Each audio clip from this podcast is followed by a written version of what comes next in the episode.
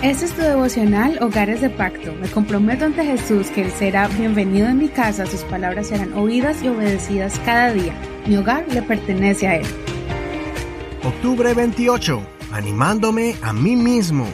Salmos capítulo 43, verso 1 al 5. Versión Reina Valera actualizada 2015. Júzgame, oh Dios, y defiende mi causa. Líbrame de una nación impía, del hombre de engaño e iniquidad Siendo tú el Dios de mi fortaleza, ¿por qué me has desechado? ¿Por qué he de andar enlutado por la presión del enemigo? Envía tu luz y tu verdad, éstas me guiarán. Ellas me conducirán a tu monte santo y a tus moradas. Llegaré hasta el altar de Dios, a Dios, mi alegría y mi gozo. Te alabaré con arpa, oh Dios, Dios mío. ¿Por qué te abates, oh alma mía? ¿Y por qué te turbas dentro de mí? Espera a Dios, porque aún le he de alabar él es la salvación de mi ser y mi Dios. Este salmo es un salmo corto, pero con unas palabras de convicción firme, afirmando su fe y confianza en el Señor, a pesar de que se sentía solo y sintiera que el Señor se estaba tardando en atenderlo para ayudarlo a salir de la opresión del enemigo. Como el rey David, los hijos de Coré se dieron a sí mismo palabras de ánimo para no caer en esa actitud de tristeza y preocupación por causa de los problemas que estaban viviendo. Más bien se sacudieron fuertemente para poder reaccionar de la manera que una persona de fe debe hacerlo, y es sacando fuerzas de la debilidad para enfrentar la circunstancia, pues la fuente de fortaleza proviene de Dios. Esa es la razón por la cual los hijos de Coré le pidieron al Señor que les envíe la verdad y la luz, que son herramientas espirituales que nos guiarán siempre cada vez que nos encontremos en una posición difícil, como lo describe este salmo.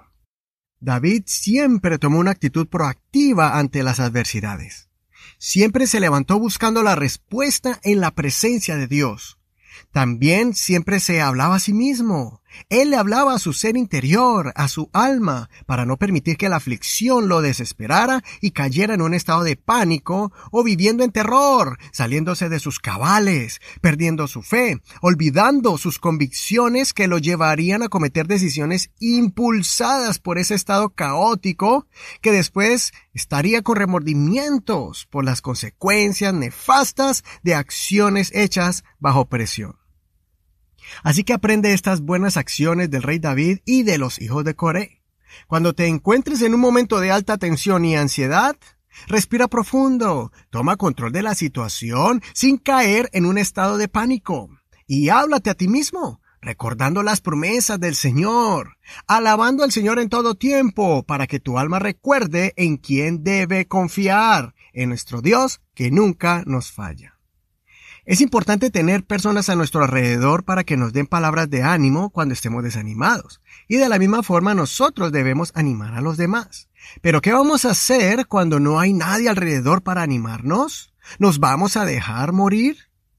David estuvo muchos años solo, sin nadie que le diera algunas palabras de ánimo, así que él aprendió a animarse a sí mismo. Los hijos de Coré también desarrollaron ese don de motivarse con las promesas de Dios. Cuando te encuentres en momentos de soledad, recuerda que tú mismo tienes el poder de Dios en tus palabras, así que transmítele fe a tu alma cuando tienda a desanimarse.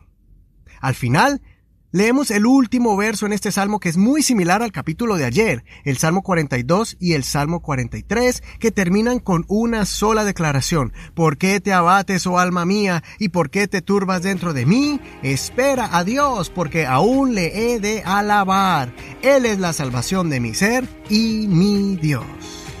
Considera. Cuando estás bajo presión, ¿te dejas llevar por el momento o tomas el control de la situación? ¿Has reprendido a tu alma cuando quiere desmoralizarse? ¿Estás transmitiendo palabras de vida a tu interior? Soy tu amigo y hermano Eduardo Rodríguez. Que el Señor Jesús escuche tu oración y fortalezca tu alma siempre.